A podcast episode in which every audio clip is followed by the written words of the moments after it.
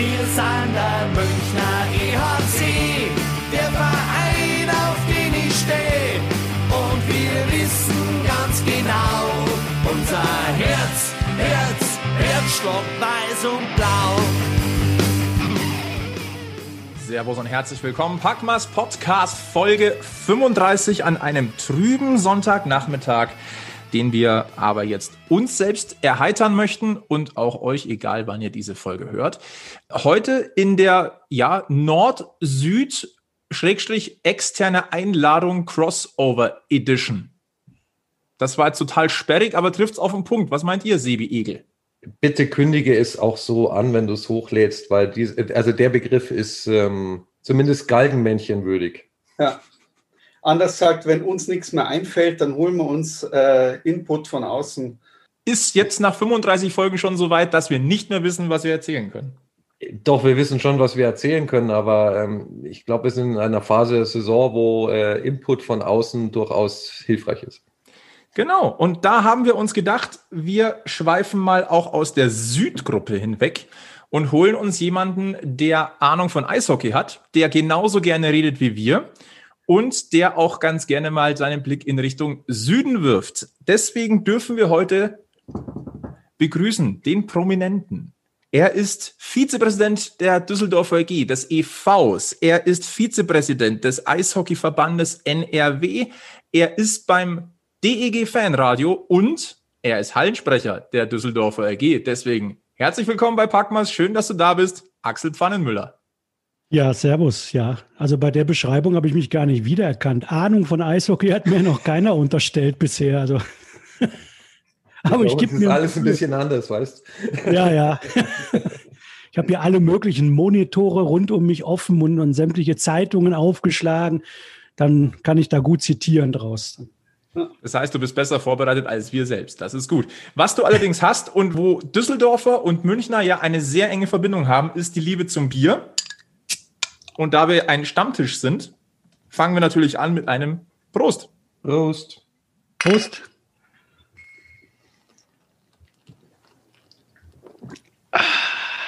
Das zischt. Oh ja, und tut gut. Ähm, wir haben aber nachher noch eine Stimme aus Mannheim auch dabei. Deswegen hier auch Podcast Crossover. Wir haben ein Statement aus Mannheim von Eiszeit FM. Da freuen wir uns sehr drauf. Spielen wir dann ein, wenn es der Slot ermöglicht oder auch die Thematik draufkommt. Wir haben heute ein bisschen was vor. Wir sprechen über den Norden, wir sprechen über den Süden, wir sprechen über die Verzahnung, wir sprechen über die spezielle Saison. Aber wir starten natürlich mit den aktuellen Themen zum EHC Red Bull München. Und da haben wir zwei Spiele zu besprechen, wovon eines einen tiefen Stachel hinterlassen hat in ganz vielen Punkten und Hinblicken. Und das war das 3 zu 6 zu Hause gegen die Adler Mannheim im Spitzenspiel. Vielleicht bevor die München-nerdige Fraktion anfängt zu sprechen, Axel, wie hat denn die Nordgruppe oder in deinem Fall das Düsseldorfer Auge dieses Spiel wahrgenommen?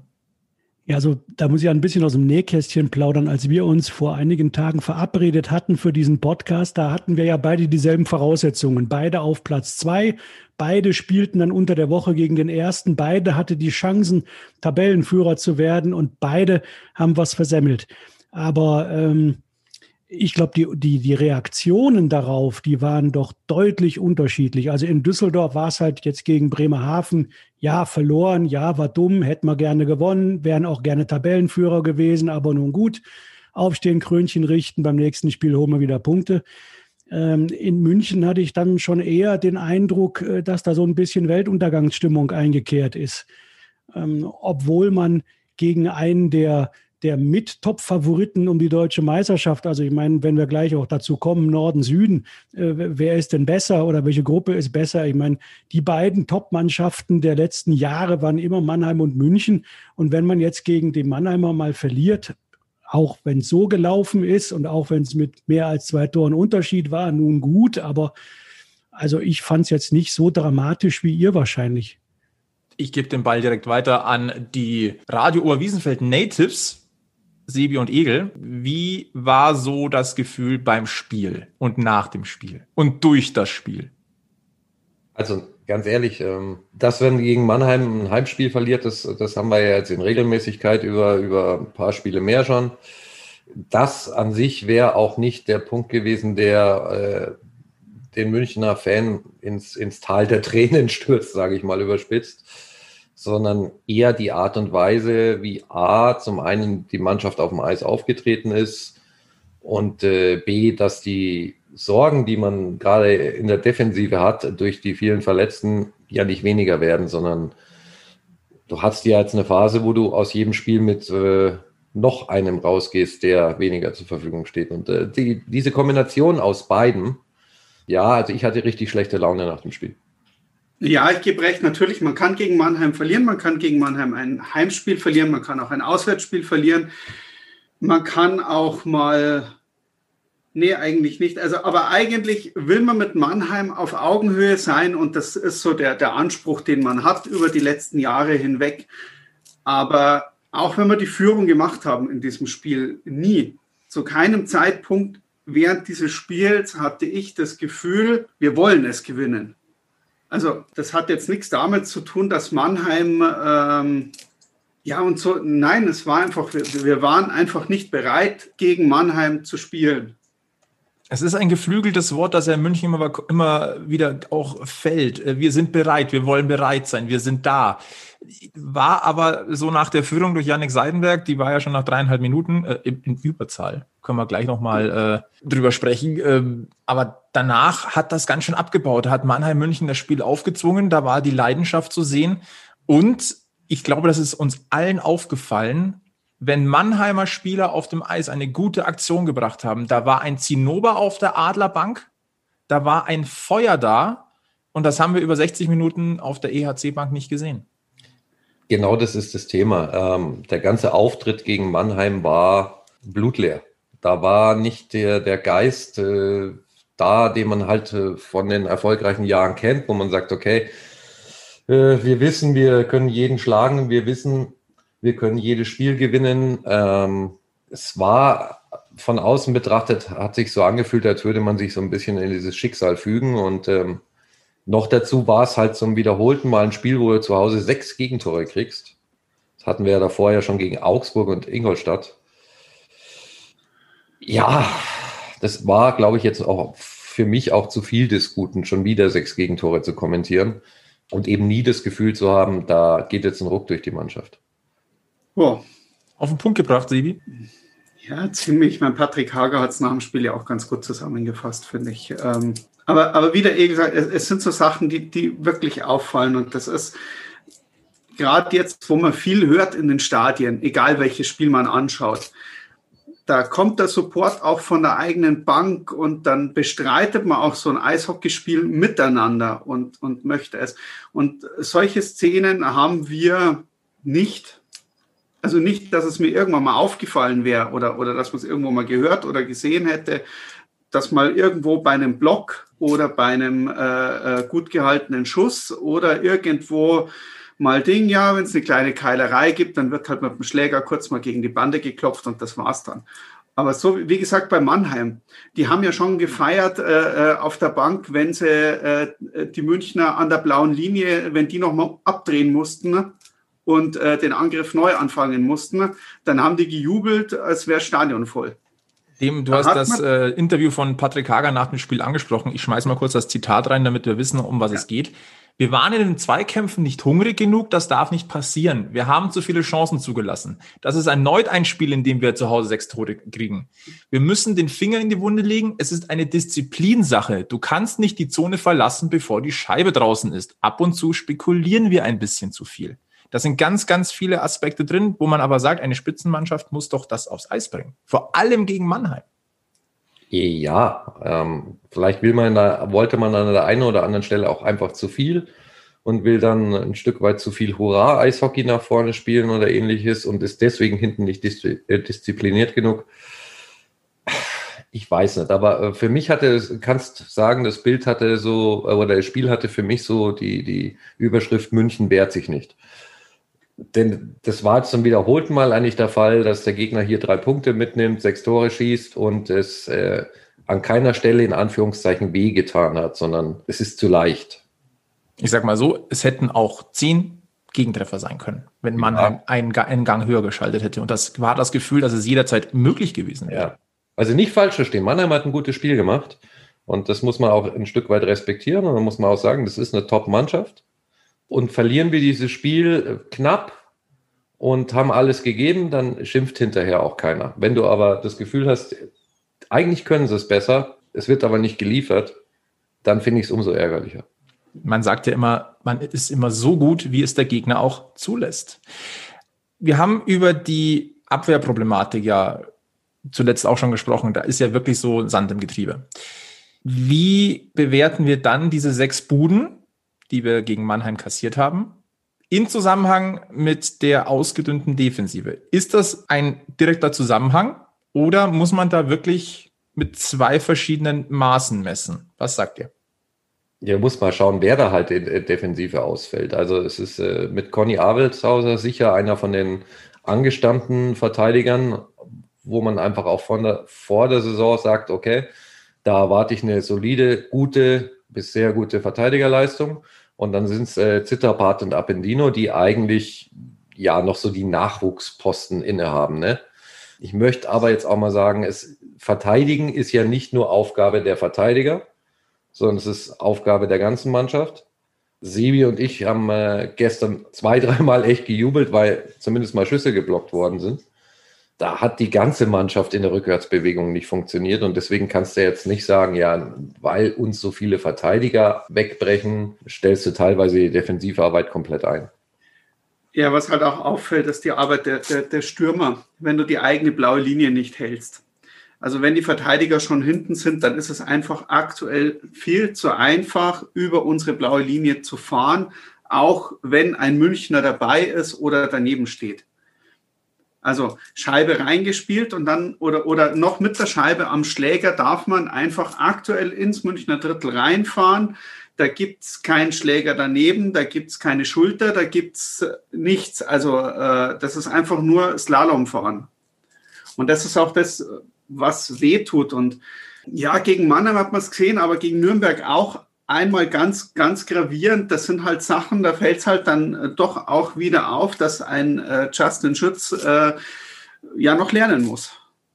Ich würde jetzt Was? ganz gern an dieser Stelle den Kollegen Sven von ISFM ins Boot holen. Ähm, den haben wir um ein kleines Statement gebeten, wie das Spiel denn aus Mannheimer Sicht äh, wahrgenommen wurde, diese 6 zu 3 von vergangener Woche. Und ich würde das jetzt einmal einspielen und äh, da sind viele Punkte drin, die neuralgisch sind, möchte ich fast sagen, ähm, die auch nochmal eine ganz andere Perspektive aus, auf das Ganze bieten.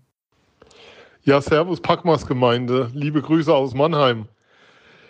Ja, Mannheim hat den Sieg total gewollt an dem Spiel. Das war ein Statement-Game. Ähm, Jan-Axel Alavara war ja bei uns zu Gast bei Eiszeit FM jetzt gerade zum langen Gespräch. Meinte, es sei sehr wohl ein besonderes Spiel, da braucht man nicht drum herum reden. Das ist eine besondere Rivalität zwischen den beiden Teams, wahrscheinlich die höchsten Etats der Liga. Die Teams, die mit Sicherheit in Anspruch haben, Meister zu werden. Und da so ein Spiel hinzusetzen, wie es die Adler getan haben, ist schon was Besonderes und hat dann auch ja, einen besonderen Stellenwert. Und natürlich hat es eine Aussagekraft. Pavel Groß hat als Trainer noch kein DL-Pflichtspiel mit den Adlern in München verloren. Da gab es nur Siege durch die Bank und das ist natürlich auch nochmal was, was dann nachwirkt, dass diese Adler-Serie in München anhält. Und man darf ja nicht vergessen, natürlich, wir wissen um die Verletzten, die München hat, das muss ich euch nicht erzählen, aber wir können auch mal drüber reden, wer bei den Adlern fehlt. Da reden wir über Matthias Blach da, Andrew de Schadens, für den noch kein Ersatz da ist. Wir reden über Tommy Huchtala, wir reden über Sinan Akdak und wir reden über Cody Lample. Und dann sieht man schon, dass da viel kam. Ich glaube, der Unterschied ist einfach, dass bei den Adlern die jungen Spieler spielen und zwar wirklich auch durchspielen, auch in der Crunch-Time ihre Eiszeit kriegen. Und dass sich das wirklich bewährt hat. Pavel setzt da ganz stark auf Kadertiefe und das hat man gesehen. Ähm, das funktioniert gut. Aber natürlich war das auch ein Spiel, wo man jetzt nicht irgendwie abheben braucht, weil es war ein Sieg es war ein wichtiger Sieg, aber am Freitag vorher war noch großes Wehklagen da, dass die Offensive zu wenig produzieren würde und dass der Kader jetzt viel zu dünn ist und dass es so nicht weitergehen kann nach der Niederlage in Straubing. Ich glaube aber schon, ähm, Don Jackson hat es auch bei der PK nicht weggewischt danach. Ich habe daran teilgenommen. Ähm, auf die Frage von Christian Bernhard von der Süddeutschen, wo der Punkt kam, ihr habt jetzt zwei Spiele gehabt gegen Ingolstadt und zwei gegen Mannheim, habt alle vier verloren. Dass es schon ein Thema ist, was ihm zu schaffen macht und was da im Kopf arbeitet und wo er mit Sicherheit Lösungen finden wird mit der Klasse, mit der Qualität, die er hat, mit der Erfahrung, die er hat. Nichts als Respekt für diesen Mann und dass es eine spannende Saison wird. Das bleibt weiterhin bestehen. Aber es ist schon ein Punkt gesetzt. Ähm, wir haben es letztes Jahr ja erlebt mit dem Münchner 7-2 in Mannheim, wo du auch gedacht hast, puh, das wird ein hartes Jahr und die Adler kamen dann irgendwann wieder. Es hat gedauert, aber sie kamen und so wird München auch wiederkommen. Das ist ein Spiel gewesen, es ist eine Niederlage, es ist kein Spiel wie jedes andere. Wer das erzählt, lügt. Aber es ist halt doch nur ein Spiel, für das es am Ende drei Punkte gab. Und ähm, am Ende zählen dann eh die Playoffs und dann werden wir sehen, ob die jetzt nicht vielleicht doch Best of Five ausgespielt werden statt Best of Three, wie angekündigt. Dem Eishockey wäre es zu wünschen, weil ich glaube, die zwei Mannschaften haben sehr wohl gezeigt, dass sie zu den Top-Mannschaften im deutschen Eishockey gehören. Und das wäre dann eine Serie, die man natürlich gerne sehen will. Euch viel Spaß weiter bei der Sendung. Vielen Dank für die Einladung. Vielen Dank fürs Statement. Das war Sven von Eiszeit FM. Bis dann. Da waren jetzt viele Punkte drin und ich weiß gar nicht, ob wir alle wirklich auch abfrühstücken können. Aber was mir sofort hängen bleibt, es ist ein Statement-Game. Ja, ist es. Kam aber in München anscheinend nicht so hundertprozentig an. Das Thema mit den Verletzten, ja auch Mannheim hat viele Verletzte. Das ist nicht zu vernachlässigen und das sind jetzt nicht gerade wenig Spieler. Also wie gesagt, Plachter, Deschadens, Huchtaler, Lempel, Aktak ist jetzt auch nicht von der Hand zu weisen. Aber dieses Thema mit den jungen Spielern in verantwortungsvollen Rollen, ich glaube, das ist ein ganz wichtiger Punkt. Weil eigentlich haben wir in München viele talentierte Spieler und wir haben uns eigentlich, wir waren überrascht und haben uns auch gefreut, dass ein JJ Peterko und ein Justin Schutz zurück nach München gekommen sind. Und dann reden wir wieder über Qualitätseiszeit. Ja, jein. Appendino und Zitterbart sind auch junge Spieler, die äh, garantiert unter den Top 3 Verteidiger-Pärchen gespielt hätten. Die sind verletzt, da kann nun mal keiner was für. Schütz spielt in den ersten drei Reihen in der Regel im Moment.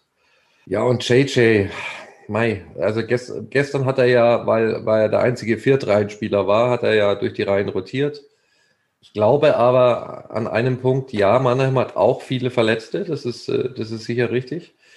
Nur die haben halt, wenn sie sechs Verletzte haben, drei Verteidiger und drei Stürmer, die ihnen ausfallen. Wir haben sechs Verletzte und äh, es sind alles Verteidiger. Und das ist schon ein Unterschied, ähm, weil du das viel leichter ausgleichen kannst, wenn du äh, verschiedene Positionen ersetzen musst, als wenn dir komplett eine Position eigentlich nach und nach wegbricht. Was sagt der Sibi? Ja, der Punkt liegt auf die wichtigen Situationen. Weil von der Spielzeit an sich her haben bei München die jungen Spieler, wenn ich jetzt Lobach, Peterka, Schütz äh, äh so mit dazu zähle, relativ ausgeglichen von den Zeiten mit, gegen Mannheim gespielt, so fünf bis zwölf Minuten, so, so ein Ding, von dem kommt es nicht. Aber wenn ich mir jetzt schaue, was Mannheim, und das ist ja bei Mannheim schon ein Prozess über die letzten Jahre, die haben einen Jungen, der ist stark und Pavel Groß pusht diese Spieler konsequent in die erste Powerplay-Reihe, in die erste Reihe. Die spielen auch in Unterzahl. Also die schickt er nicht nur mit aufs Eis, wenn es mal soweit ist und wenn es die Situation zulässt, sondern konsequent und der fordert die und fordert die und fordert die. Und ja, Peterka hüpft, hüpft halt durch die Reihen. Also ähm, weiß ich nicht. Ratlosigkeit. Axel, an der Stelle mal die Frage in Richtung Düsseldorf. Ähm, man spricht ja bei uns auch viel über die Red Bull Academy in Liefering, ähm, dass da viele Talente produziert werden, die mittlerweile ja auch in die Liga ein bisschen reingespült werden, auch in andere Vereine. Ähm, wie wird denn das in Düsseldorf so wahrgenommen, was da in der Jugendarbeit äh, in München-Salzburg passiert? Also dass das das Maß aller Dinge ist, also zusammen auch sicherlich mit, mit Mannheim, die ja auch eine, eine sehr gute Nachwuchsarbeit machen, das wird natürlich in Düsseldorf wahrgenommen, mehr sogar noch der umgekehrte Weg. Jetzt spreche ich mal als, als äh, Vizepräsident des EV, ähm, weil natürlich viele Talente aus dem Rheinland, jetzt auch aus Düsseldorf, ähm, dann natürlich irgendwann sagen, Mensch, äh, ich gehe doch lieber nach München oder nach Salzburg. Ähm, da habe ich noch bessere Chancen, äh, eine, eine Top-Ausbildung zu kriegen. Und da musst du dann als, als Verein erstmal dagegenhalten und den, den, den jungen Spielern etwas bieten. Und da rede ich jetzt gar nicht von, von U23, sondern ganz jung, U13, U15. Ähm, und das ist etwas, was uns sicherlich auch bewegt wo wir jetzt auch gar nicht sagen würden, äh, wir gönnen denen allen jetzt gar nichts und, und, und äh, wünschen nur alles Schlechte. Ganz im Gegenteil. Wir freuen uns ja des Eishockeysports wegen, wenn die Ausbildung gut ist. Ähm, aber selbstverständlich wird das wahrgenommen bei uns, keine Frage.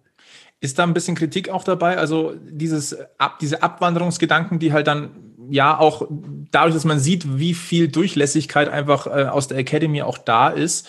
Ähm, wir haben auch schon mal drüber gesprochen, da wird ja 51 Prozent Schulbildung und 49 Prozent Eistraining ähm, ganz groß geschrieben. Also Ausbildung, wenn nur wenn das gut läuft, darfst du auch unser Förderprogramm hier ähm, durchlaufen.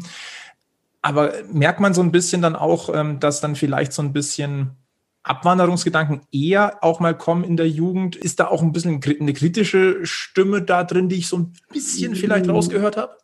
Na, kritisch eigentlich nicht. Also auf der einen Seite natürlich ein bisschen der Neid, weil gerade das, äh, der zusammen, das Zusammenwirken zwischen den schulischen Aspekten und dem Training, das ist gerade bei uns auch in Düsseldorf ein Riesenthema. Da sind halt andere Städte, wie auch Berlin jetzt zum Beispiel, ganz weit vorne. Die haben dann ihr Sportinternat direkt dabei und dann werden die freigestellt und bei uns sind die Kinder auf 835 verschiedene Schulen verteilt teilweise dann halt auch Schulen, die mit Eishockey so gar nichts anfangen können. Und wenn du denen sagst, äh, kann das Kind mal äh, morgens um neun zum Frühtraining gehen, dann sagen die, sag mal, hast du, habt ihr sie noch alle? Selbstverständlich nicht. Ähm, äh, also das ist eher so, so der Neidfaktor, kritisch höchstens in dem Sinne, wenn ich jetzt zum Beispiel Mannheim sehe, die machen eine fantastische Jugendarbeit ich weiß nicht, von 20 äh, Saisons, die es die deutsche Nachwuchsliga gibt, sind die, glaube ich, 16 oder 17 Mal deutscher Meister geworden mit den, mit den Jungadlern. Und dass dann dafür trotzdem so wenig Mannheimer Eigentalente dann den Sprung in die erste Mannschaft finden im Vergleich zu anderen. Ähm, da frage ich mich dann schon ein bisschen, woran das liegt. Und ähm, das ist jetzt mit, mit der Akademie in, in Salzburg und auch in München äh, ein bisschen besser, aber auch nicht so durchgängig, dass ich den Eindruck habe, dass jetzt Red Bull München jetzt nur auf die Akademie äh, schielt und sich da die, die, die Jungs hochholt. In der Situation stünden wir gerne, ja. Ja, ja, doch, durchaus. Also da, da muss ich sagen, da bin ich sehr überrascht eigentlich von, von Red Bull. Äh, äh, selbst als Ansässiger, wie konsequent man das eigentlich äh, durchzieht. Also man hat jetzt auch schon seit, seit Jahren, wenn ich mich erinnere, vor drei Jahren die Champions Hockey League Saison die wir auch im Ding und dann, dann tritt man an und dann zieht man halt einfach mal während eines Spiels fünf Leute aus dem eigenen Nachwuchs mit hoch.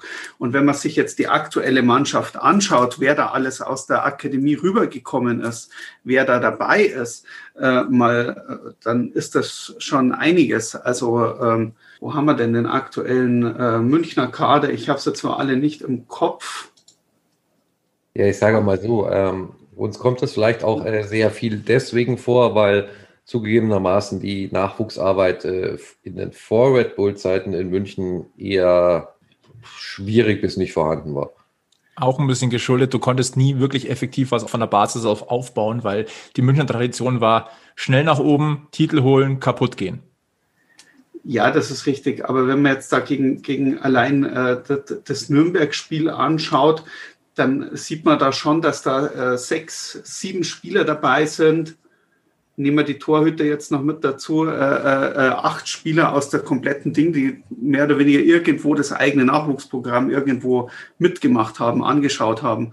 Also ein Drittel von der Mannschaft kommt aus der eigenen äh, Nachwuchsakademie und das ist dann halt schon ein Ausrufezeichen eigentlich.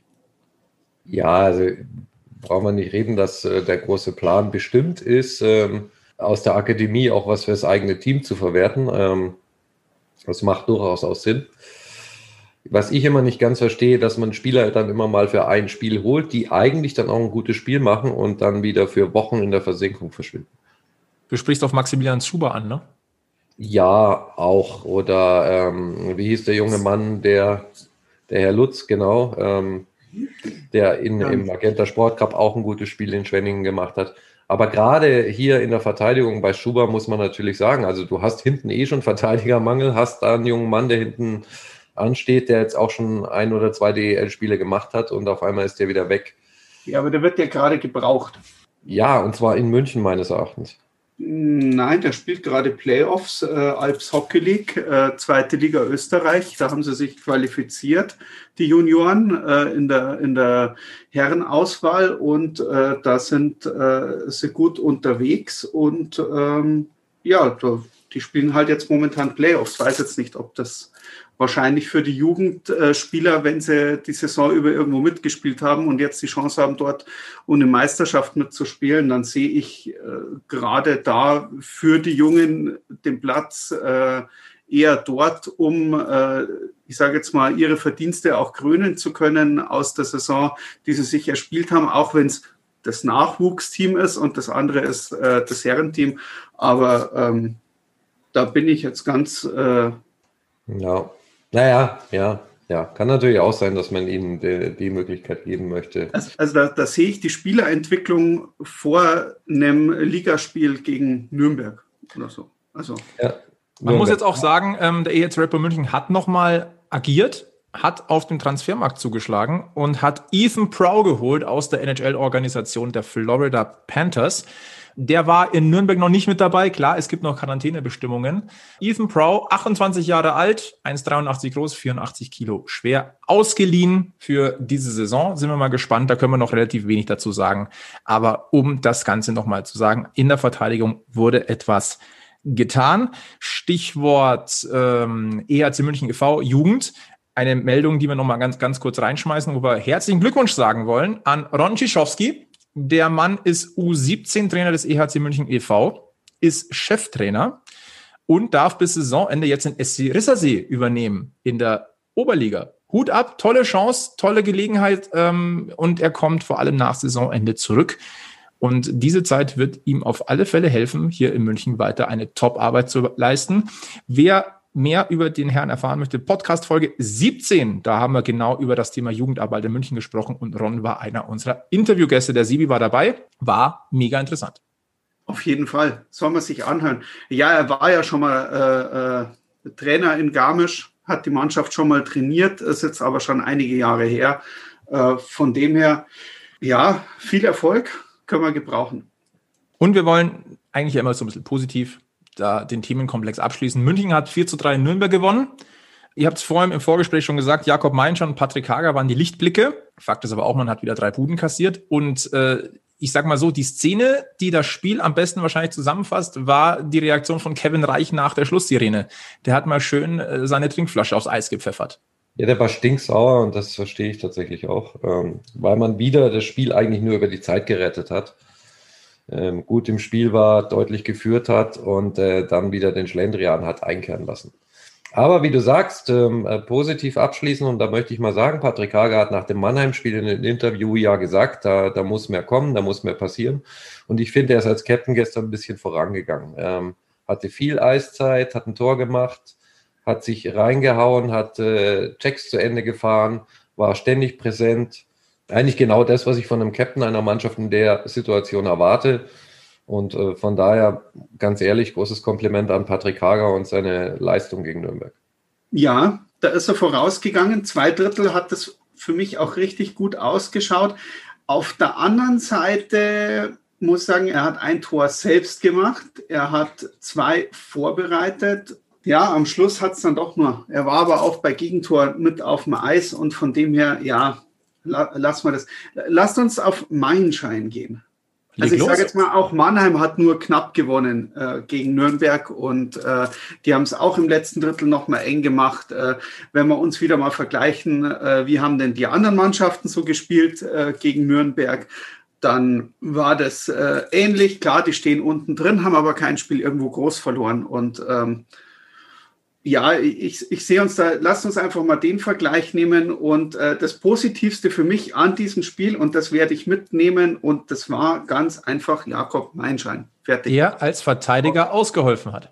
Ja. Nachdem auch Maxi Daubner mittlerweile ausfällt. Ja, und Maxi Kastner. Also, und Maxi Kastner. Wir haben ja schon zwei Stürmer in die Verteidigung nach hinten gezogen, die sind auch gleich ausgefallen. Hoffen wir, dass das bei Jakob Meinschein nicht ist und äh, hey, das soll einfach in der Verteidigung bleiben. Das war, also mir ist gestern während dem Spiel öfters das Herz wirklich aufgegangen, weil Jakob Meinschein der hat genau das gemacht, was man, was, oder was ich persönlich die letzten Spiele immer gesagt habe, was mir an der Verteidigung fehlt. Arbeit vorm Tor, mit nach hinten laufen, mitdenken, wo könnte der Puck hingehen, wo läuft denn mein Gegenspieler hin und dort äh, dieses, dieses böse Wort, das ich nicht mag, aber dieses Antizipieren, wo, was passiert denn jetzt dann eigentlich? Und äh, das war grandios. Also es war wirklich ein Hammer, Hammer Spiel für einen Verteidiger. Und äh, man hatte einfach so das Gefühl in der Defensive hinten mit drin, als hätte der seit Jahren nichts anders gemacht. Und er ist einer der Top-Leute, die wir auf der Position haben. Und das war, es war wirklich erstaunlich. Also ja, da bin ich ja echt froh, dass ihr da auch was Positives sehen ja. könnt. Ich habe schon gedacht, ich müsste euch aufbauen. Also ich fand das sehr bemerkenswert, hinterher in den sozialen Medien, zum Beispiel auf der Facebook-Seite von, von Red Bull München mal zu schauen, ähm, da, da, das war ja nur negativ von den Münchner Fans. Es macht keinen Spaß mehr. Wir sind gerade noch an einer unsagbaren Blamage vorbeigeschrammt. Man wird von Spiel zu Spiel schlechter. Irgendwie stimmt weder die Abwehr noch der Abschluss. Ein wirres Spiel. Da hatte ich ja den Eindruck, äh, die, die Profis von Red Bull München hätten gerade 0 zu 8 gegen die zweite Mannschaft der Thekenfreunde Herzogenaurach verloren. Ähm, aber ihr habt drei Punkte geholt. Und das darf man doch auch mal erwähnen, oder? Ich meine, ja, gegen den Tabellenletzten der Nord, der, der, der Südgruppe, aber ich meine auch die Statistiken, 58 Prozent Bulli-Quote, äh, dann habt ihr viele Strafminuten gehabt, aber 100 Prozent Unterzahlquote. Also so schlecht war es ja nun auch nicht. Ja, das, das, das Problem ist einfach, man ist es halt gewöhnt zu gewinnen und man hätte halt gern auch mal, dass ein Spiel durchgezogen wird. Und wir beobachten jetzt ja schon seit, seit ein, zwei Jahren, wenn man eine Führung irgendwo hat, die, ich sage jetzt mal, höher als ein Tor ist, dann wird versucht, ganz krampfhaft zu verwalten. Und ähm, vielleicht würde der Münchner Fanszene auch mal wieder gut tun, wenn man mal einfach mal, man weiß ja, wie gut man ist und was die, was die Mannschaft kann. Aber vielleicht mal wieder ein, ein Statement setzen, man darf auch mal hoch gewinnen man darf es auch mal durchziehen. Also nur weil man nach dem ersten Drittel 3-0 führt, darf man auch im letzten in den anderen zwei äh, Dritteln dann jeweils noch äh, drei Tore machen. Das ist nicht verboten im Eishockey. Und ähm, aber dieses, okay, wir haben jetzt drei Tore, äh, wir, wir führen jetzt mit drei Toren und jetzt ruhen wir uns da aus. Und ähm, da kommt auch relativ häufig, wenn man das so im Stadion schaut, äh, oder wenn man sich im Stadion umhört, die letzten zwei Jahre auch öfters mal das Ding ja wir haben ja auch für drei Drittel Eintritt bezahlt und nicht nur für eins oder nur für zehn Minuten. Ähm, wir würden gern auch mal äh, ein ganzes Spiel über ähm, Hurra haben. Also, dass man sich nach drei Toren oder nach einer drei Tore Führung zurücklehnt, das geht in der Nordgruppe schon gar nicht, schon rein rechnerisch gar nicht, weil wir schon so viele Spiele hatten, wo die eine Mannschaft mit drei Toren führte und dann auf einmal stand es unentschieden oder haben doch noch verloren. Ich weiß nicht, ob es am, am, am Corona-Training oder an, an was auch immer liegt, aber drei Tore sind äh, zumindest in der Nordgruppe in dieser Saison gar nichts.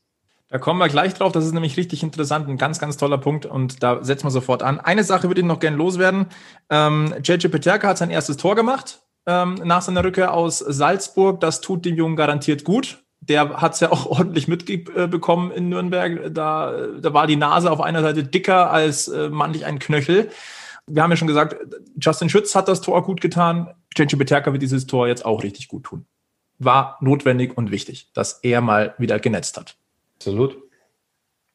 Dann lassen wir das so stehen. Ja, lass also. uns stehen. Lass uns mal über die Nordgruppe reden. genau, das, das machen wir jetzt. Ähm, wir machen Haken dahinter. Wir beobachten weiter, was in München äh, sich in den nächsten Tagen tun wird. Fakt ist, verloren ist ja nur lang nichts. Es ist jetzt rechnerisch Halbzeit der gruppeninternen Staffeln. Zwölf Spiele sind gespielt, zwölf kommen noch.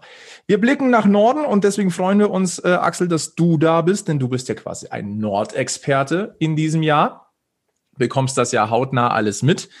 Und du hast schon gesagt, es, es gibt gewisse Unterschiede zwischen Norden und Süden, aber deswegen würde uns mal interessieren, fass doch mal die bisherige Saison der DEG in der Nordstaffel und die Eindrücke aus der Nordstaffel so ein bisschen zusammen. Ja, also aus Düsseldorfer Sicht würde ich sagen, können wir sehr zufrieden sein. Wir haben natürlich jetzt auch nicht den Anspruch, die Tabelle permanent anzuführen und dann äh, einen Durchmarsch bis ins Finale zu machen. Ich glaube auch die, die Spieler, das gilt wahrscheinlich für alle Spieler in der gesamten DEL, aber bei der DEG merkt man es richtig, die sind einfach nur froh, auf dem Eis stehen zu können. Ähm, mit den ganzen Gehaltsverzicht und Corona und Saisonverschieben hin und her, das war ja alles nicht so doll. Aber jetzt merkt man, die haben richtig Bock auf Eis und Bock auf Eishockey. Und ähm, da ist man schon zufrieden, wenn es überhaupt weitergeht, wenn man spielen kann und das bis jetzt überhaupt noch, toi, toi, toi, ich klopfe auf Holz, äh, Corona-bedingt kein Spiel ausfallen musste. Das ist schon mal eine tolle Sache. So kann es weitergehen. Und es ist ja immer noch nicht so hundertprozentig klar, ob es zu diesen Spielen Nord gegen Süd überhaupt äh, kommt. Ähm, das ist ja auch vom, vom Corona-Geschehen abhängig. Und, und wir hoffen natürlich alle, dass das kommt. Also von daher, am Mittwoch hatten wir die Chance, Tabellenführer zu werden. Jetzt sind wir auf Platz drei. Ähm, gut, das Gefühl kennt ihr, glaube ich, auch. Ähm, aber das ist alles doch unheimlich eng, wenn man mal von Krefeld absieht. Das war ja fast ein bisschen mit Ansage, dass die jetzt nicht ihre beste Saison spielen würden. Gut, die haben jetzt erst einmal gepunktet, dreimal, äh, drei Punkte gegen Iserlohn geholt und ansonsten zehn Spiele verloren. Das wird auch nichts mehr. Neuen Trainer jetzt gekriegt, aber ich glaube, die, die Saison ist, können die abhaken. Aber ansonsten ist es eigentlich gar nicht mal so weit auseinander. Mein gut, die, die Wolfsburger haben 13 Punkte, Bremerhaven 24, das sind immerhin elf Punkte zwischen dem ersten und dem sechsten. Aber ähm, ich finde, in diesen, bei diesen Sechsen zumindest kann jeder jeden schlagen.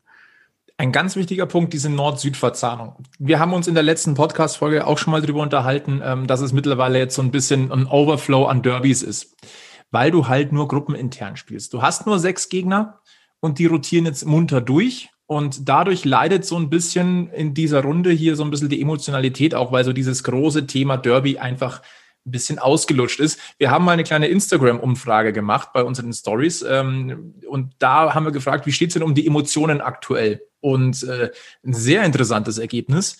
41 Prozent sagen, sie sind mit vollem Herzen wie immer dabei, aber 59 Prozent sagen, sie sind emotional in einem Tief. Merkt man das in Düsseldorf auch ein bisschen, dass es langsam so ist, ähm, spielen wir ja schon wieder gegen dieselben. Wir würden auch ganz gerne mal endlich gegen einen Südverein spielen. Also ich glaube, bei den Fans ist es jetzt gar nicht mal so wichtig, gegen wen man spielt oder gegen wen man wie oft spielt, sondern die Fans vermissen natürlich wie Bolle ins Stadion zu kommen, keine Frage. Ähm, das ist denen das Wichtigste. Aber ich, ich denke schon, dass die, die Emotionalität und die Verbundenheit mit dem Verein nach wie vor ungebrochen hoch ist. Auch darüber habt ihr ja im letzten äh, Podcast schon gesprochen, was auf Seiten der DEG alles gemacht wird. Dieses Vermissen-Büchlein hast du vorhin schon mal hochgehalten. Ähm, dann dieser, dieser Drive-Thru, den, den wir, den wir äh, gehabt haben, ähm, was da gemacht wird, auch für die Fans ähm, das ist schon toll und das wird auch sehr honoriert von, von, von Fanseite. Und klar, in die Stadien können sie halt im Moment nicht rein. Da müssen sie es halt dann entweder im Fernsehen gucken oder in, im Fanradio hören. Aber ich glaube, die Emotionalität, die hat nicht gelitten. Also in Düsseldorf nicht. Burschen, was sagt ihr? Ja, ist bei uns komplett, also für, für mein Dafürhalten ist es bei uns echt ein bisschen anders oder eigentlich komplett anders. Ich glaube, dass es, äh, wenn jetzt wieder Augsburg, wieder Straubing, wieder Ingolstadt, dass ähm, wir hängen da in so einer Schleife, wo von Spiel zu Spiel, finde ich, wird es schwieriger, sich zu motivieren und zu sagen, es ist jetzt Derby und du musst dich jetzt besonders reinhängen, weil es Derby ist. Vielleicht ist es für uns auch anders, wenn, weil wir die Spiele ja auch kommentieren und ähm, halt jetzt immer den gleichen Gegner kommentieren. Vielleicht ist es für den zuschauenden Fan nochmal was anderes. Aber aus meiner persönlichen äh, Kommentatorensicht ist es einfach, ähm, ja, schon wieder Ingolstadt, schon wieder Augsburg. Wie langweilig müssen für euch denn dann Playoffs sein, wo ihr siebenmal gegen denselben. Ja, Playoffs ist es ja was ganz anderes. da haben wir es ja dann meistens nicht mit Straubing und Augsburg zu tun, außer in, in Ausnahmen. Ähm, und auch da haben wir bei Spiel 7 gegen Augsburg gesagt, ich bin froh, wenn die endlich weiter sind, aber das hatte keine Gründe, die aus Langeweile entstanden sind. Sebi, wie geht's dir? Das sagt ziemlich ja, viel, dieses ich, Durchatmen. Ich, ich muss sagen, ich habe jetzt mal eine Woche ausgesetzt, so, so, so, so mit, äh, ich rede drüber, ähm, Ja, hat mir schon gut getan. Aber irgendwie ist es ähm, durch das, dass ich ja durchaus allgemein Eishockey oder DEL interessiert bin, läuft eigentlich täglich irgendwo gerade Eishockey. Und irgendwo, ähm, man, man, hört zwar nicht auf, es anzuschauen, aber irgendwo ähm, ist man dann doch äh, schon fast übersättigt. Und ähm, für mich ist, für mich gehört Eishockey ganz einfach äh, zum äh, als Ventil der Woche irgendwo noch mit dazu. Äh, mir, mir fehlt gerade so ein bisschen dieses, äh, die, diese Struktur in, in, in der Liga, dass ich jetzt wirklich sage, okay, jetzt ist dann Wochenende, jetzt ist dann wieder Eishockey, jetzt sehe ich dann meine Leute wieder, jetzt komme ich irgendwo wieder hin. Also es hat mit, mit, mit Eishockey oder wie die Mannschaften spielen gerade irgendwie wenig zu tun. Und, ähm, und dann ist es halt so, dass diese Dauerverfügbarkeit von Eishockey gerade. Ähm, ja, das ist schon. Äh ich meine, jetzt läuft bei mir im Hintergrund Berlin gegen Wolfsburg. Bei mir auch. Gut. Und davor lief bei mir auch Straubing gegen Ingolstadt. ja. Äh, wobei ich ehrlich bin, im Moment schaue ich mir im Fernsehen dann lieber die Nordgruppe an, als die Mannschaften, die ich halt gegen uns ständig spielen sehe. Ja, genau. Dabei wurde das ja in, im äh, Vorsaisonstart ja auch als positiven Aspekt gesehen, dass du jeden Tag Eishockey hast. Äh, in Düsseldorf, Axel, ähm, wie fühlt, fühlt sich da auch ein bisschen nach Eishockey-Overflow an, der verfügbar ist? Nee, eigentlich nicht. Also wir haben jetzt höchstens ein bisschen mit den, mit den Tagen zu kämpfen. Wir spielen jetzt seit Wochen immer, immer montags.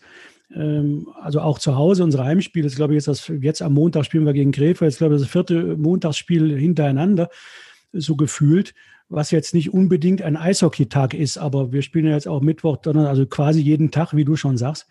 Ähm, auf der anderen Seite, wenn man aber eh nicht ins Stadion kommt und warum haben wir früher immer gesagt, wir wollen nicht mitten in der Woche spielen, weil es dann immer hieß, am nächsten Tag müssen wir arbeiten und dann im Stadion, da kann ich gar kein Bier trinken. So, das gibt es jetzt so, jetzt wären wir froh, wenn man ins Stadion käme. Ähm, und von daher ist es jetzt, glaube ich, den Fans auch relativ wurscht, ob es Montag oder Freitagabend ist. Ähm, wenn man dann wieder zurück in die Stadien kommt, dann sieht es im Zweifel äh, ein bisschen anders aus. Nicht? Aber, aber jetzt, ich finde es eigentlich gar nicht schlecht, dass man jeden Tag Eishockey gucken kann und hören kann. Äh, ich schaue aber auch äh, auf die Südgruppe in der Tat, weil in der Nordgruppe, naja, die, die haben wir ja quasi permanent dann auch bei uns zu Gast oder wir sind bei denen, das schon war.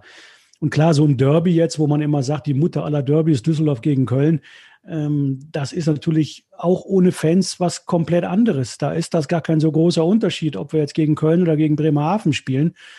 Es dreht sich halt alles letztlich dann um die Fans. Ja, und für uns macht es auch nicht wirklich immer einfach. Wir müssen ja unsere Aufnahmetage auch immer so ein bisschen hinschieben. Wann macht es am meisten Sinn? Wenn du Freitag, Sonntag Rhythmus hast, dann ist es relativ einfach. Wir müssen natürlich auch ein bisschen rotieren. Aber wichtiger Punkt, also Eishockey lebt von den Emotionen. Die Emotionen kommen, sag mal, zu 80, 90 Prozent von den Rängen. Bei München gegen Augsburg, da hat es der Robin von Radio Wiesenfeld ja auch gesagt, also du hörst einfach alles, aber heiß wird es halt nicht richtig. Ja, das ist ein komplett anderes Feeling. Nord-Süd-Verzahnung. Es wäre wichtig, dass das stattfindet, dass man zumindest einmal heim, einmal auswärts mit den Teams der jeweils anderen Gruppe hat. Ich glaube, da sind wir vier uns wirklich alle einig. Definitiv. Also A, willst du mal einen anderen Gegner sehen Will sich auch mit denen messen. Ähm, viel hängt, glaube ich, an dieser Diskussion, die, die wir, glaube ich, jetzt zwangsläufig, muss ich das jetzt auch mal in den Raum werfen, weil viel diskutiert wird tatsächlich. Die Ausgeglichenheit der Nord- und der Südgruppe. Ähm, es wird an, an, vielen Stellen heißt immer, die Südgruppe wäre so viel stärker als die, als die Nordgruppe und es wäre so viel schwerer im Süden äh, unter die Top-Mannschaften zu kommen als im Norden. Ähm, ich bin mir da nicht so sicher, wenn ich ehrlich bin. Am Anfang, also vom, vom, vom Papier her, habe ich vor der Saison auch gesagt, naja, drei der vier Champions League-Teilnehmer aus Deutschland spielen im Süden.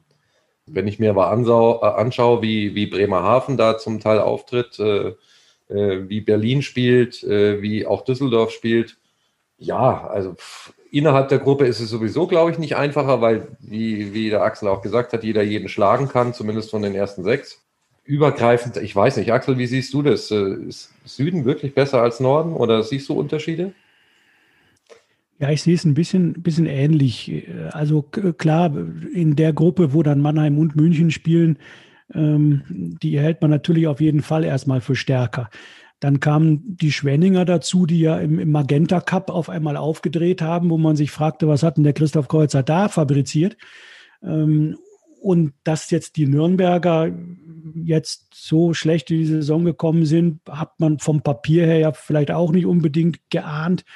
Augsburg, gegen die haben wir ja sowieso noch ein bisschen was gut zu machen. Die haben uns ja da letztens im Viertelfinale rausgeschmissen, äh, haben also definitiv auch eine gute Truppe, Straubing auch. Also eigentlich vor der Saison hätte ich auch gesagt, die Südgruppe ist natürlich die stärkere. Aber jetzt äh, nach elf, zwölf gespielten Spielen würde ich auch fast sagen, dass das hält sich, hält sich so ein bisschen die Waage und es wäre sicherlich interessant, wenn die ersten drei, vier der beiden Gruppen dann auch mal gegeneinander spielen würden. Da wäre ich also auch sehr gespannt, äh, was dabei rumkäme. Von daher hoffe ich sehr, dass wir dann Mitte März wäre es dann, glaube ich, in diese Verzahnungsrunde dann auch kämen. Ja, das fände ich schon toll. Ich meine, im Grunde sind wir alle froh, dass die Saison überhaupt gespielt wird. Man konnte bei der Düsseldorfer EG sehr, sehr nah dran sein, dank der Sportschau-Serie No Sports. Da wurde ja regelmäßig beleuchtet, wie es in Düsseldorf abgeht. Ähm, deswegen würde ich vielleicht auch mal ganz kurz den Fokus so ein bisschen auf die DEG richten. Axel, du hast da, wir haben es schon gesagt, du hast sehr viel Einblick weil du äh, da sehr, sehr aktiv bist, vor allem auch als Hallensprecher. Ähm, da wurde lange, lange gekämpft, ähm, dass dort der Spielbetrieb ähm, aufrechterhalten werden kann oder dass es weitergeht. Kannst du uns da nochmal so eine kleine Zusammenfassung geben, wie so die Ausgangslage über den Sommer in Düsseldorf war und wie, wie sich das jetzt tagtäglich dort ähm, darstellt? Ja, also es ist sicherlich kein Geheimnis, dass die DEG jetzt nicht mit den riesenfinanziellen Mitteln äh, ausgestattet war, wie, wie, wie, wie andere, also schon sowieso nicht. Und ähm, dann kam halt dazu, dass dieser, dieser Gehaltsverzicht äh, schon auch eine Diskussion war in jedem der 14 Vereine, aber bei der DEG natürlich auch. Und dann gibt's immer Spieler, die sagen, nee, das wollen wir aber nicht. Ähm, teilweise sind sie dann ja, haben sie sich ja dann auch einem anderen Verein angeschlossen. Ähm, das war schon in der Tat äh, eine zähe Geschichte. Äh, und wir haben halt auch so ein bisschen noch an der letzten Saison zu knabbern gehabt. Da waren wir ja endlich mal wieder so auch so richtig gut, haben sicher das Viertelfinale erreicht, wir hätten da gegen die Eisbären Berlin rangemusst, haben uns da tatsächlich auch gute Chancen ausgerechnet, ins Halbfinale zu kommen. Und dann heißt es auf einmal, ne, Edge Badge nach der Hauptrunde ist Schluss. Das hat die Fans ziemlich schockiert, die Mannschaft ziemlich schockiert, die ja im Kern dann auch zusammengeblieben ist. Und da muss man, glaube ich, generell dann durch so ein Tief erstmal wieder durch, dass es dann heißt, boah, jetzt fangen wir wieder von vorne an, anstatt dass wir jetzt die schönste Zeit des Jahres haben.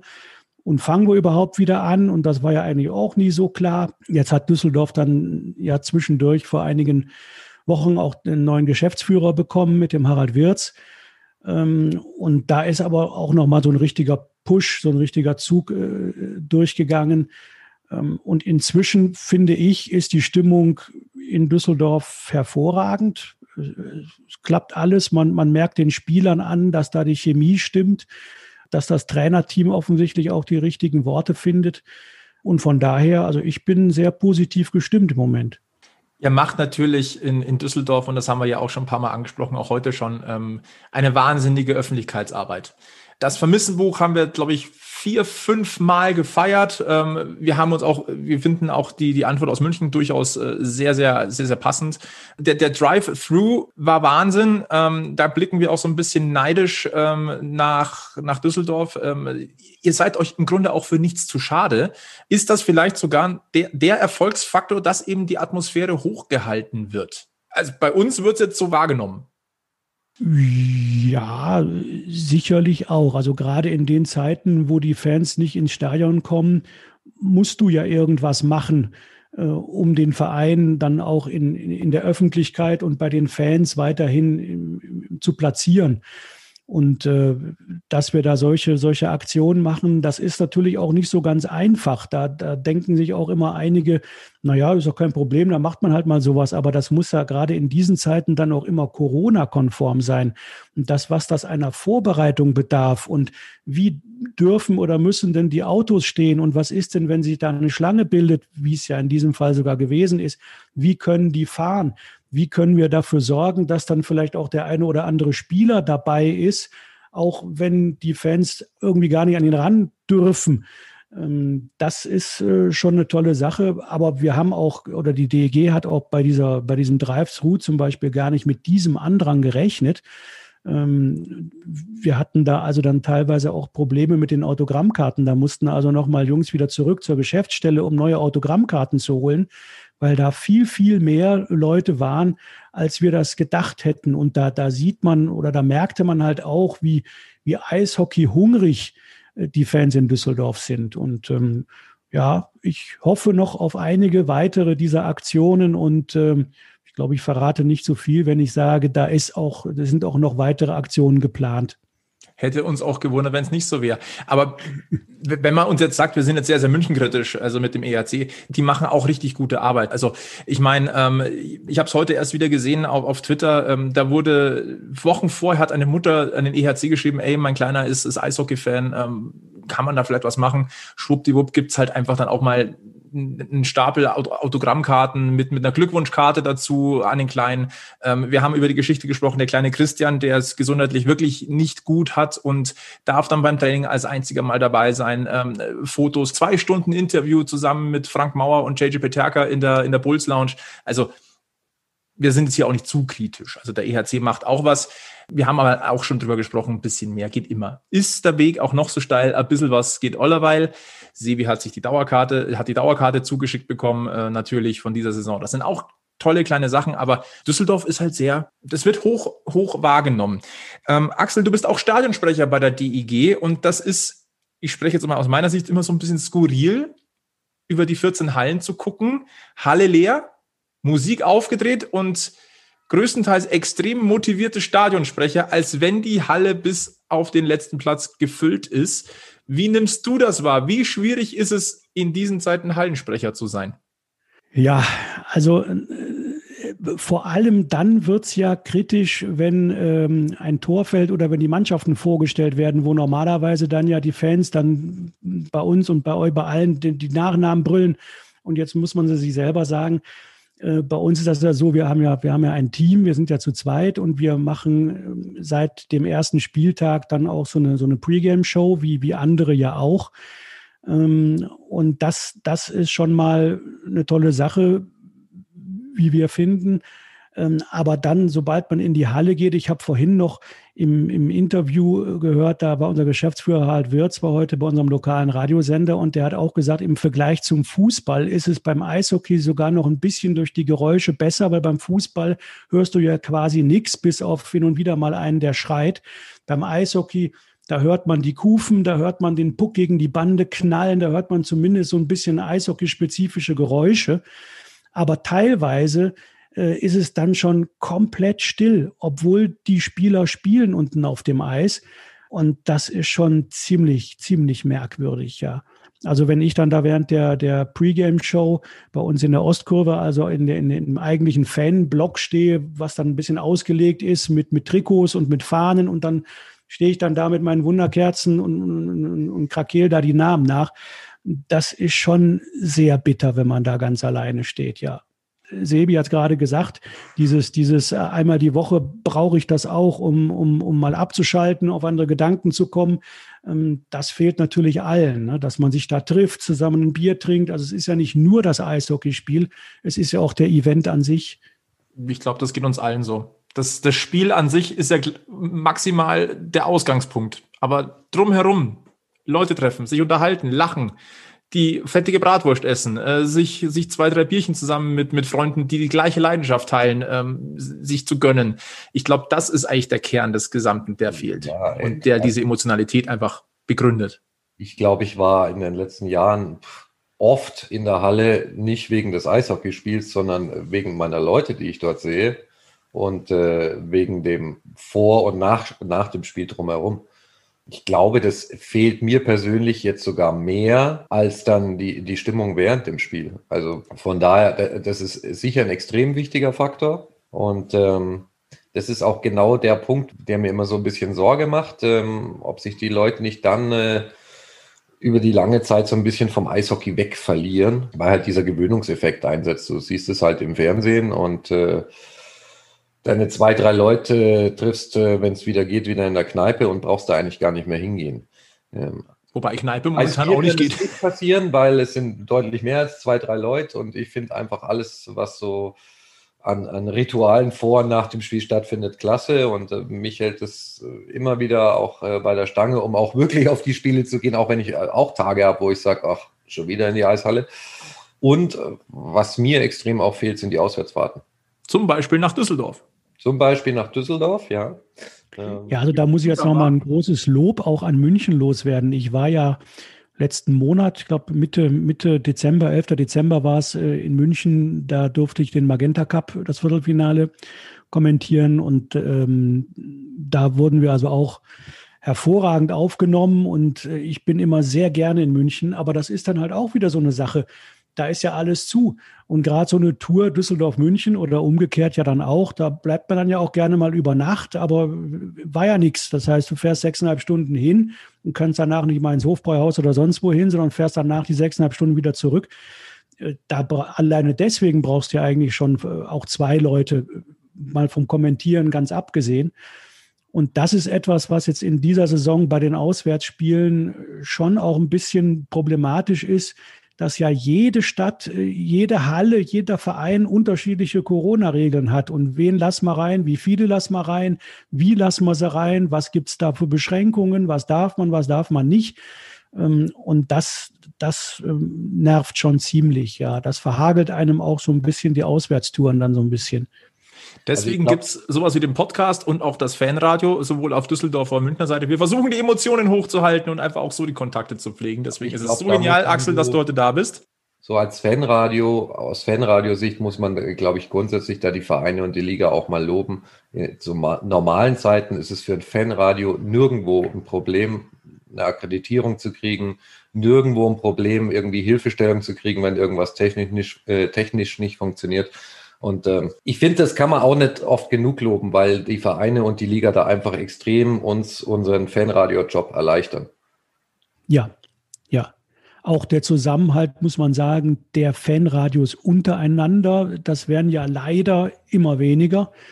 Ähm, aber auch das äh, ist toll. Ne? Also wenn es dann mal darum geht, eine Internetleitung zu kriegen oder man hat ein Kabel vergessen oder was auch immer. Und ich finde, äh, dieser, dieser Zusammenhalt, finde ich, ich fände es zum Beispiel auch gar nicht so schlecht. Da haben wir letztens noch drüber gesprochen, ähm, ob man da nicht mal auch bei der, beim Kommentieren so ein Crossover macht, dass man sagt, man hat jetzt einen von Heim, einen vom, von der gegnerischen Mannschaft äh, da am, am Mikrofon. Stelle ich mir auch ganz sexy vor. Also wir haben da auch schon drüber nachgedacht. Vielleicht können wir das ja mal bei München, Düsseldorf tatsächlich auch machen. Ja, dann bräuchte auch im Zweifel tatsächlich immer nur einer zu fahren und muss auch die Technik nicht dabei haben und so. Also das ist bestimmt nicht schlecht. Und man sieht es ja immer ein bisschen durch seine Vereinsbrille auch. Ne? Und ich neige sowieso dazu, äh, jede Spieler DEG ist natürlich toll, auch wenn die nichts auf die Kette gekriegt haben. Ähm, ich bin da ja jetzt nicht so als der, der, der kritische Mensch bekannt. Ähm, aber dann mal jemanden dabei zu haben, der sagt, sag mal, mal also ne, die, die verstolpern doch jeden Puck, finde ich schon nicht schlecht. Dann halten wir das auf alle Fälle fest. Das ist fest eingeplant, München-Düsseldorf. Ne? Radio Wiesenfeld und das 1935 Radio. Ja, ich gebe es auch zu, ich war noch nie in Düsseldorf. Skandal. Dann, noch nie. Dann wird es ja Zeit. Dann werden wir natürlich auch äh, entsprechende Aftergame-Maßnahmen einplanen sehr, ja. sehr wichtig. Da begleite sehr, sehr wichtig. dann sicherheitshalber, Sebi, weil da, da darf man unmöglich alleine die, auf die Aftergame-Maßnahmen. Nee, ich glaube, da kommt Radio Wiesenfeld und Packmas geschlossen nach Düsseldorf. Ja. Axel, du kannst dich schon mal drauf freuen. So machen wir das. Zum Schluss äh, hätte ich ganz, würde ich ganz gerne noch die Verzahnung München-Düsseldorf noch mal ganz kurz äh, ansprechen. Ähm, Axel, München im Eishockey. Was fällt dir spontan dazu ein und hast du vielleicht sogar eine persönliche Verbindung? Ähm, ja, spontan fällt mir da als erstes natürlich Don Jackson ein, mit dem ich ja eigentlich noch ein Hühnchen zu rupfen habe. Das geht aber jetzt eher in die, in die Richtung äh, Anekdoten. Der war ja äh, damals 2005 bis 2007 auch bei der DEG, da fing da, da fing es ja an. Und da, das werde ich ihm nie vergessen. Er hat, er hat immer gesagt, also Freunde, er hatte einen Jahresvertrag und sagte, ich habe die Chance, vielleicht in Amerika wieder Fuß zu fassen und da einen Job zu kriegen und seid mir nicht böse, aber wenn das klappen sollte, dann gehe ich auch wieder nach Amerika. Das hat die DEG auch immer verstanden. Dann war die Saison vorbei und jetzt war die Frage, ja, was ist denn nun? Und weil wenn du gehst, dann muss die DEG sich auch einen neuen Trainer suchen und das zog sich und zog sich. Und dann hat er irgendwann mal in einem Interview gesagt, wie ich finde, ohne Not, ja, also wenn, wenn das klappt mit Amerika, dann gehe ich natürlich nach Amerika. Aber wenn ich denn in Deutschland bleibe, dann bleibe ich auf jeden Fall in Düsseldorf bei der DEG. Und wo war er dann in der nächsten Saison? Trainer bei den Eisbären Berlin. Äh, das habe ich ihm bis heute nicht vergessen. Auf der anderen Seite ist er ja, ich glaube, vorletztes Jahr bei der, bei der DEL-Gala in Bremerhaven dann zum DEL-Trainer des Jahres ausgezeichnet worden. Und äh, ich, ich durfte da dabei sein und habe mit vielen gesprochen, die unter ihm dann gerade trainierten oder mal unter ihm trainierten in der Vergangenheit. Und ich habe nie so ein positives Feedback gehört von Spielern, die, die alle sagen, was das für ein toller Trainer ist. Also wie, dass er mit den Spielern redet, offensichtlich auch wie er mit ihnen redet, das hat jeden bisher beeindruckt und mich dann entsprechend auch. Ähm, also Don Jackson fällt mir im Prinzip als erstes ein, wenn ich an München denke. Und ich bin natürlich auch immer gerne in München, einerseits zum Kommentieren, andererseits habe ich da jetzt schon ein paar Mal mich mit Marco Sturm verabredet für, für eine Talksendung. Also München immer gerne. Und ich muss jetzt natürlich gestehen, ein, ein ich weiß, ihr werdet sagen, dunkler Fleck, aber ähm, meine ganze Verwandtschaft väterlicherseits äh, kommt aus Franken. Gut, das ist ja jetzt nicht Bayern. Ähm, aber Erlangen, Kitzingen, die, diese ganze Ecke, das, das, da ist halt meine ganze Verwandtschaft auch. Von daher kann ich mich mit der bayerischen Lebensart auch sehr gut anfreunden, ja. Wir mögen hier auch bald das Bier. In verschiedenen ja. Größen. Aber ansonsten. Mit euch kann man sich im Gegensatz zu Köln zum Beispiel auch über Bier unterhalten, ja. Das ja. Was, weiß, was weiß, wissen denn die Kölner von Bier? Äh, ja. Und dann müssen Lass wir noch eine, eine Sache aufdecken. Die München-Düsseldorf-Verbindung vom Egel. Ja. Du hast gedacht, du kommst aus. Nein, der Schlusspunkt ja, ja. heute gehört dir. So viel zum dunklen Fleck. Ähm, tatsächlich ähm, habe ich als Kind, da war ich glaube ich 13, habe ich meine ersten Eishockeyspiele im Fernsehen gesehen. Das war damals unter anderem die Playoff-Finalserie Düsseldorf gegen Rosenheim. Und ähm, ja, es waren halt so meine ersten Eishockeyspiele, die ich wahrgenommen habe. Und tatsächlich war ich mit äh, 13 wahrscheinlich der einzige Fan der Düsseldorfer EG in München. Ähm, also ursprünglich, wenn man es genau nimmt, war ich eigentlich mal DEG-Fan. Was, äh, in, der, in, der, Serie kann man nur DEG-Fan sein. Gut, also dann waren wir ja doch schon zwei. Nee, mich hat damals einfach die Stimmung, die darüber kam, von der Bremenstraße total begeistert. Ähm, ich war damals ein Riesenfan von Helmut de Raaf. Das war so der erste Eishockeyspieler, wo ich gesagt habe, boah, der ist ja mega. Ja, also ursprünglich war ich mal DEG-Fan von München und Düsseldorf hatten ja auch eine wunderbare 94er Finalserie. Also Düsseldorf hat ja Anfang der 90er das Eishockey dominiert. Dann kam Heros, hat sich schnell, schnell den Meistertitel geholt gegen Düsseldorf und hat sich, ist dann direkt ein halbes Jahr später von der, von der Bildfläche verschwunden. Da sind dann ja auch so Koryphäen wie Didi Hegen, Gerd Trunschka dann auch nach München gewechselt. Ja, ja. ja, ja wobei Hedos und, und Maddox und, und wie es zwischendurch mal alles hieß, da hat man schon auch unsere Freude dran, ja, ja, ja. Also ich habe gehört von, von, von Düsseldorfern, also diese, diese Hedos-Meisterschaft war gefüllt, äh, eine Düsseldorfer Meisterschaft, äh, weil es ja die gleichen Leute waren, die äh ein anderes Logo getragen haben, ja. Wohl wahr. München und Düsseldorf, zwei Eishockeystädte, emotional sehr, sehr ähnlich ich glaube auch so von der Denkweise, was das Herzblut angeht, äh, sehr, sehr ähnlich. Äh, Axel, herzlichen Dank, dass du bei Packmas vorbeigeguckt hast. Das hat uns sehr, sehr gefreut. Gerne wieder. Vielleicht machen ja. wir, wir, wir, geben unsere Münchner, unseren Münchner Senf auch ganz gerne mal ins, ins 1935 Fanradio ab, wenn es denn de, äh, die Möglichkeit so, mal gibt. Das werden wir schaffen.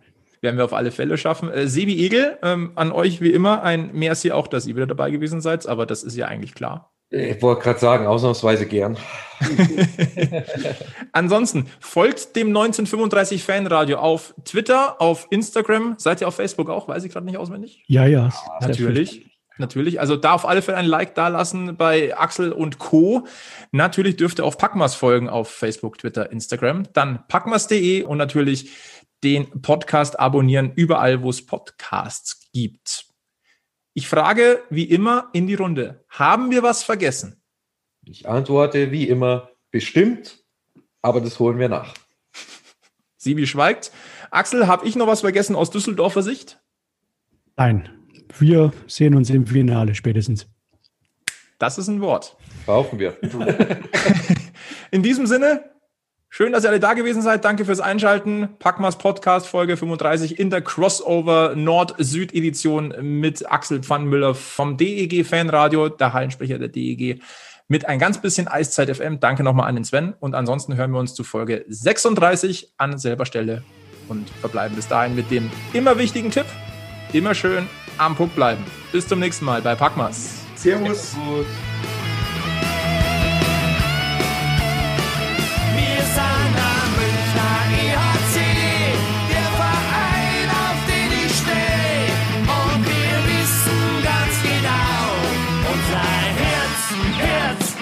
Herzschlag weiß und blau.